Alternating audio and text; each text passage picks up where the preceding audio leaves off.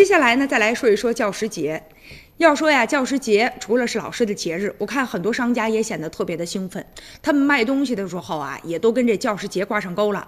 你比如说，有的一些购物平台就把一些商品就标注说是教师节送老师的礼物。但这些东西呢，便宜的有几十块钱的，但贵的也有上万块钱的。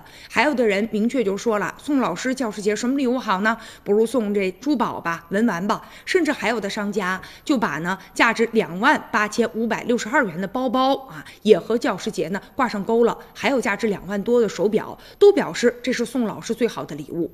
不过这样的一些优惠活动啊，很多网友都质疑说这不是借机嘛来助长啊送礼的不正之风嘛？而且传统的教师节，咱们一般呢主要的就是向老师表达心意，孩子们亲手做的一些小的卡片啊，其实是最好的。但是这网站呢搞了一些噱头，实际上啊，其实助长的这种攀比的风气。